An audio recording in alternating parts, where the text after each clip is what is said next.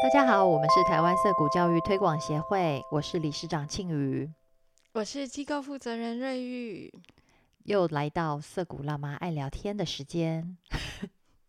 今天我们继续五星好读推推，要来推荐大家的这本书《色谷传奇》，这是旧版的名字，新版它叫做《用自主学习来翻转教育》，是橡树林出版社出版的。二零一六年出的吧，所以现在都还买得到哦。那我们手边这本旧版的呢？呃，这个远流出版的版本已经买不到了，可是好像在二手书店还是图书馆都还可以看得到吧？嗯嗯。好，我们上一集分享了一篇学习，关于涉谷教育里面学习是怎么一回事，然后呢？呃，被这个涩谷创办人 Daniel Greenberg，也就是这本书的作者，好像骂了一篇，莫名其妙被骂了，对，被骂了一顿。今天呢，看看哈，好像又要被骂了，继续骂你。好哦，今天这个刚开始是 Daniel 自己被骂，哎呀。可以接受。好，这个是什么情形呢？有一天，Daniel 跟一个六岁大的男孩在玩丢球，他一直鼓励这个小男孩：“好球，丢得好，接得好啊！”忽然，小男孩很生气的把球丢到 Daniel 身上，大吼说：“我不要跟你玩了，你乱讲！我丢那么烂，你还一直说我好，你装蒜。”Daniel 就很虚心的说：“他说的对。” 我错了，他说这是他在涩谷学到的一个教训。我觉得 Daniel 遇到这件事情应该蛮打击的，因为他就跟我们很多教育工作者和家长一样，总觉得说要给小孩正向的鼓励，他就会顺着你的正向鼓励，好好的接受你的引导跟诱骗 去发展。想不到被看破手脚，小孩马上就打脸。小孩真的很直白啦。嗯，可是，在我们这个华人的文化里面，哈，小孩这个直白的特色，完全不可以大逆不道。对呀，不管我说你好还是不好，你怎么可以这样子对待我？把球丢到我身上，要想办法把小孩。啊，老对，是对，不要让他爬到头上。嗯，那久而久之呢，大家都是就会温良恭俭让，都不讲真话了。嗯，所以我们常常我们是没有办法听到小孩这样子对待我们啦。我嗯，在华人文化里面啊，我们通常都还蛮有一点过头，你要不就觉得要很正面。所以就有点唯心之论这样子，那要不就很负面，觉得你要一直帮小孩情绪勒索，呃，或者出错，一直去强调他比较不会的地方，或是要他加强他的弱项。嗯，哎，那这两种其实都呃会让小孩没有办法很自然的发展。那在涩谷的做法呢是比较。中立的、客观的去看待小孩真实的状态，哈，所以色谷是不打成绩的，学生评量自己的进步。可是大多时候，学生的评量标准是很严苛的，往往希望和外界最好的成绩比较。哦，这是真的会发生的。哈，有时候我们看说小孩怎么。好像从来没有看你做什么什么什么作品出来。譬如说，他后面就有举一个例子说，嗯，因为小孩想要跟那个外界最好的成绩来比较嘛，所以呢，他的自我评量当然是很令人挫折的。他就会觉得他做的不好，他花了几天、几个礼拜的努力在一个作品上，他还是会把它报废掉。所以 Daniel 好几次都问学生说：“哎，你画的很好，你为什么要把它撕掉呢？”学生通常说：“因为太丑了。”这种挫折感会引起愤怒、坏情绪和自我批评。那你安慰他也是没有用哦。你安慰他说：“不会啊，我觉得你画的很好啊。”可是这句话背后的意思是什么呢？是以你的年纪，以你的程度，你已经算做得很好了。哇，小孩听得出来，这些话在他们的耳里一点都不算安慰。他说虚伪，因为他们一开始就决定了一个自己的目标，那他知道自己离这个目标很遥远，所以这些安慰的话听起来是虚伪的、无用的、空洞的，根本就骗人啦。简单讲，那有的时候这种挫折引起的自我批判会严厉到使他们放弃努力。不过，大多数的时候，他们会一再的尝试，直到他们自己来跟你说这是一个好作品。那其实通常啊，嗯，这种自我批判到会放弃的情况，有的时候是还加上了爸妈或身边大人的评判，他们自己心里有一个小警总，有一个小爸妈，有一个小老师会。呃，用别人的标准来批判他们，那这个时候对他们来说，这个挫折就是非常大的哈。那嗯，这这里呢，Daniel 还举了另外一个例子，譬如说数学，数学要评量很简单哦，加减乘除，你会就是会，不会就是不会。数学不会就是不会。对。那如果不会，小孩其实就会找人帮忙哦，人直到他自己弄懂。那如果是修车的小孩，他就知道自己会修什么地方，不会修什么地方。那会修的地方越多，他当然就越厉害。他也不需要别人去告诉他说他还不会修什么。那所有的活动都是这样子，因为这个世界上现在那个呃各种资讯是非常丰富的嘛。你想要找一个资料，你一定一上网就找到了。所以你想发展艺术的，你见过真正专业的艺术作品；那写作想写作的人，你读过别人写的东西；想呃发展表演的人，你看过别人演的戏；那想学乐器做音乐的人，你听过音乐会，你也听过呃唱片，你还看过 YouTube 上的音乐家都那个那个。指头有多么的厉害，那所以每个人想学什么东西的时候，他自己心里自有一个好坏的标准。每个人会自己定定目标去努力啊，这是这个学习跟评量呃学生或是小孩想学的人，他们怎么样去决定自己的学习目标的一个前提。嗯嗯。他这边说到呢，孩子们还是会去寻求外界的评量来督促自己进步。他们会要求诚实公正的评量。每一个学徒都在寻求外界的评量。他一方面在师傅那里接受训练，一方面得到师傅给他的评量。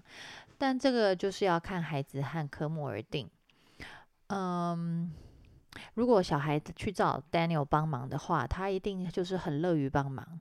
那但是当小孩说“哦，够了，够了 ”，Daniel 也会适时的放手，因为他们得到了想要的东西。涩谷里面每一位老师，嗯，每一位职员都是如此。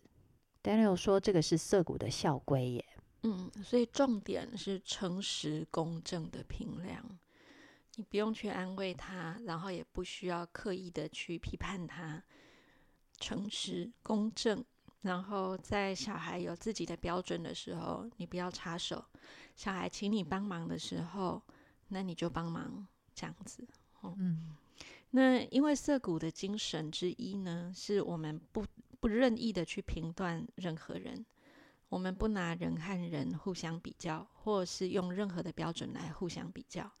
对我们来说，比较这件事情。就是侵犯了学生的隐私和自主权。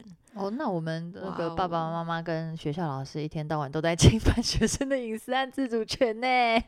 我觉得这真的好难哦，因为你总觉得说一个人做的好不好，你总要有个标准啊。那这个标准是比较才有进步嘛？对呀，比较才有伤害。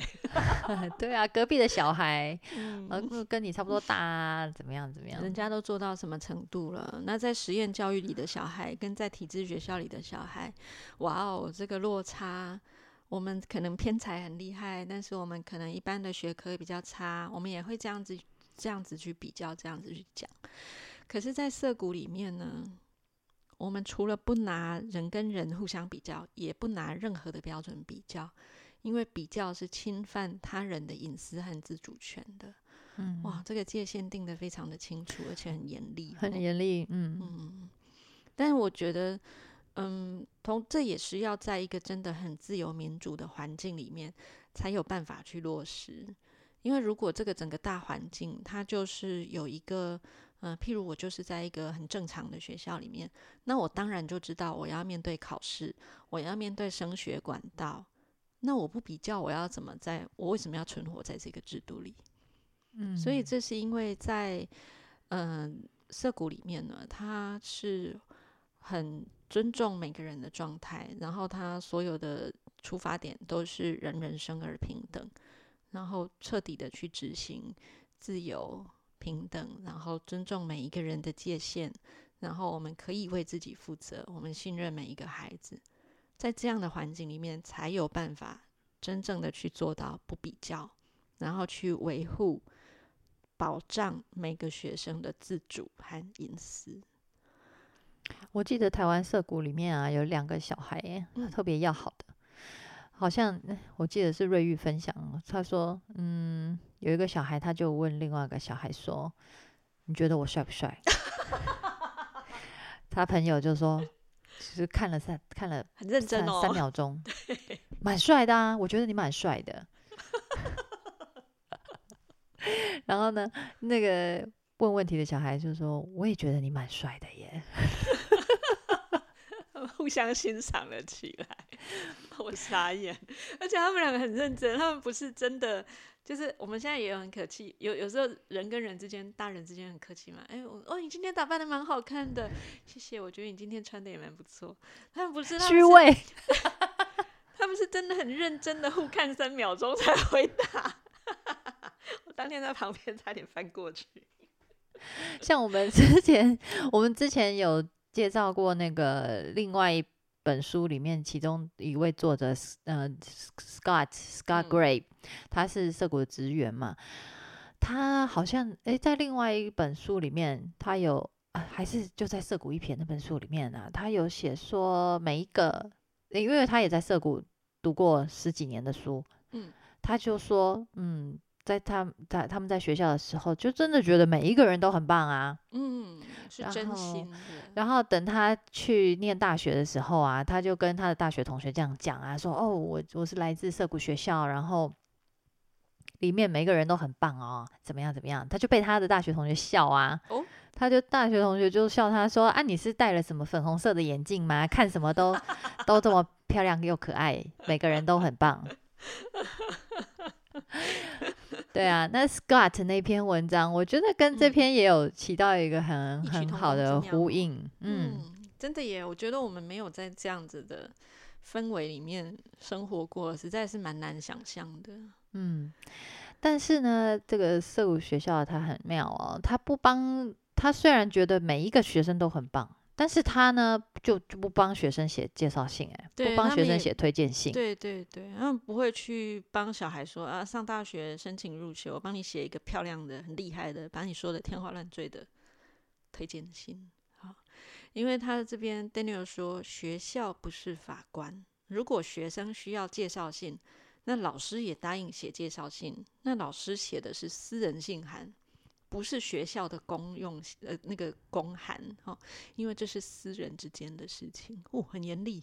嗯，其实他们很多事情都想得很清楚，界限也画得很清楚哦。嗯，然后彻底的执行到底，即使这件事情会造成小孩升学上的困扰，他们也不妥协哦。嗯，涩谷觉得，呃，正正确的做法哦，应该的做法是，他们就写一封信，很客气的跟，呃，小孩申请的学校解释涉谷的种种政策，说明为什么不打成绩，没有成绩单。那十之八九呢，对方会接受涉谷校方的解释，所以学生呢，得要靠自己去说服对方。嗯嗯，真的是蛮可怕的，因为小孩申请大学或是申请工作的时候。很多都是要附上高中成绩单，然后推荐信。可是他们完全没有这种东西。哎，我最近也不做这件事。我只是觉得好，Oh my God！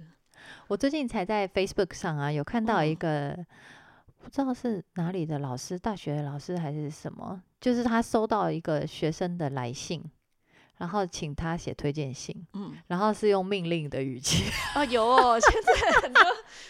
我们有时候也会接到一些奇妙的采访询问啊，也是用很不客气的口气，就是你你你写，就是你帮我写推荐信呢，你这边不能写什么，然后你要写的很好哦，你不能写的什么，对对对对，不然会影响到我怎样怎样哦，就去吃屎啊！没有，真的见鬼了，为什么有义务要帮你写这个啊？好有趣哦，对呀。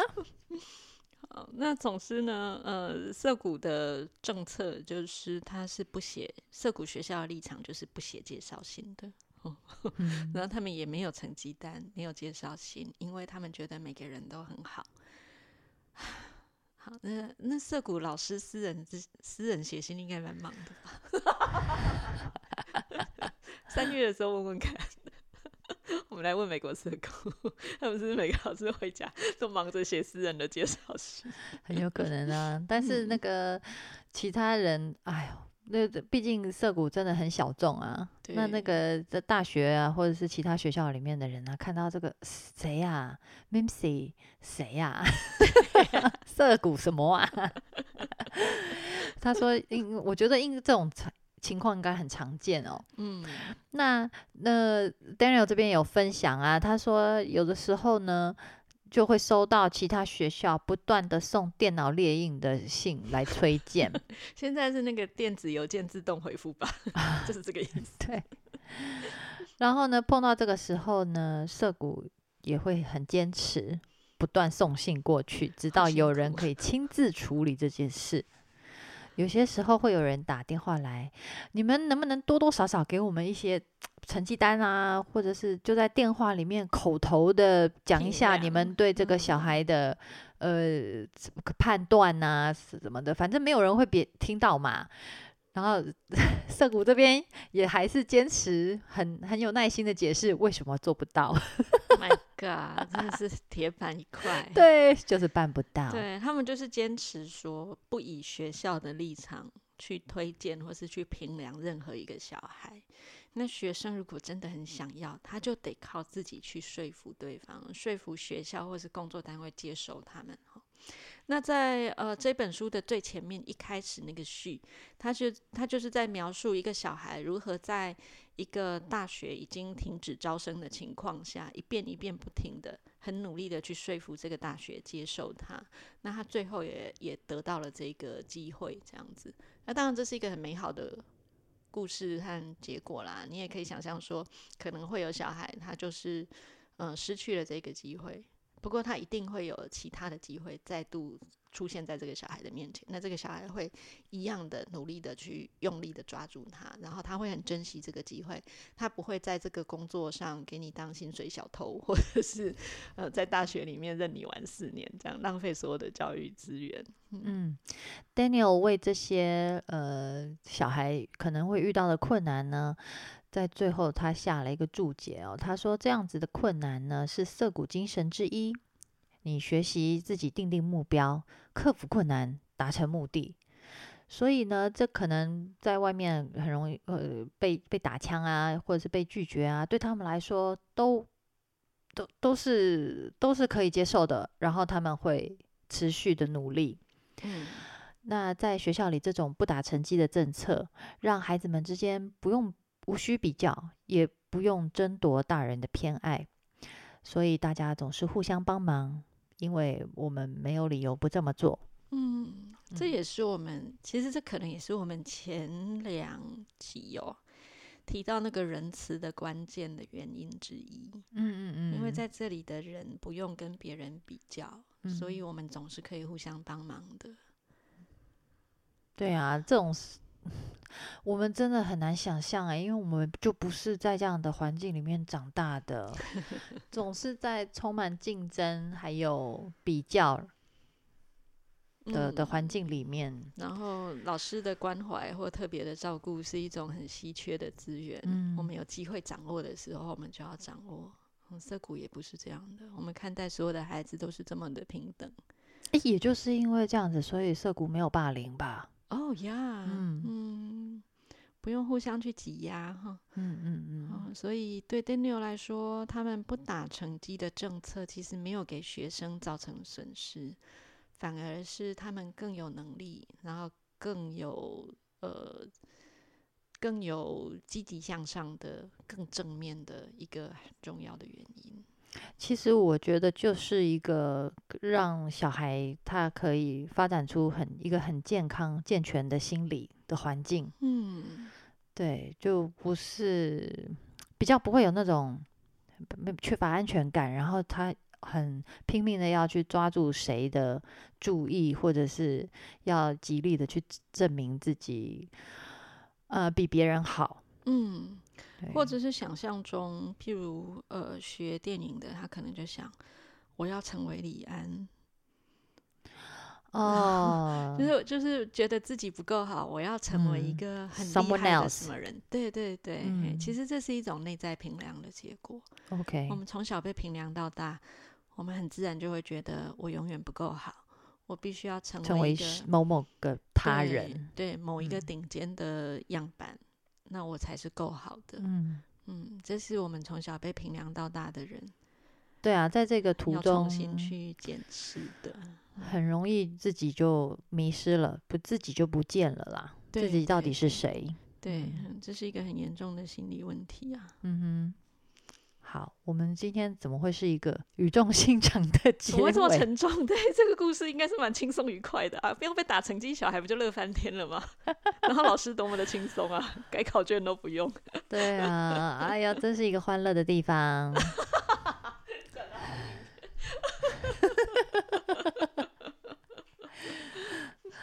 好，呃，我想可能是因为在在这边录音实在是太冷了吧，然后肚子饿了。对我们录音的今天是寒流，现在温度正低，然后又已经过了吃饭的时间，我们赶快结束这一趴吧。好，今天就就介绍到这边，我们下次再见喽，拜拜，拜拜。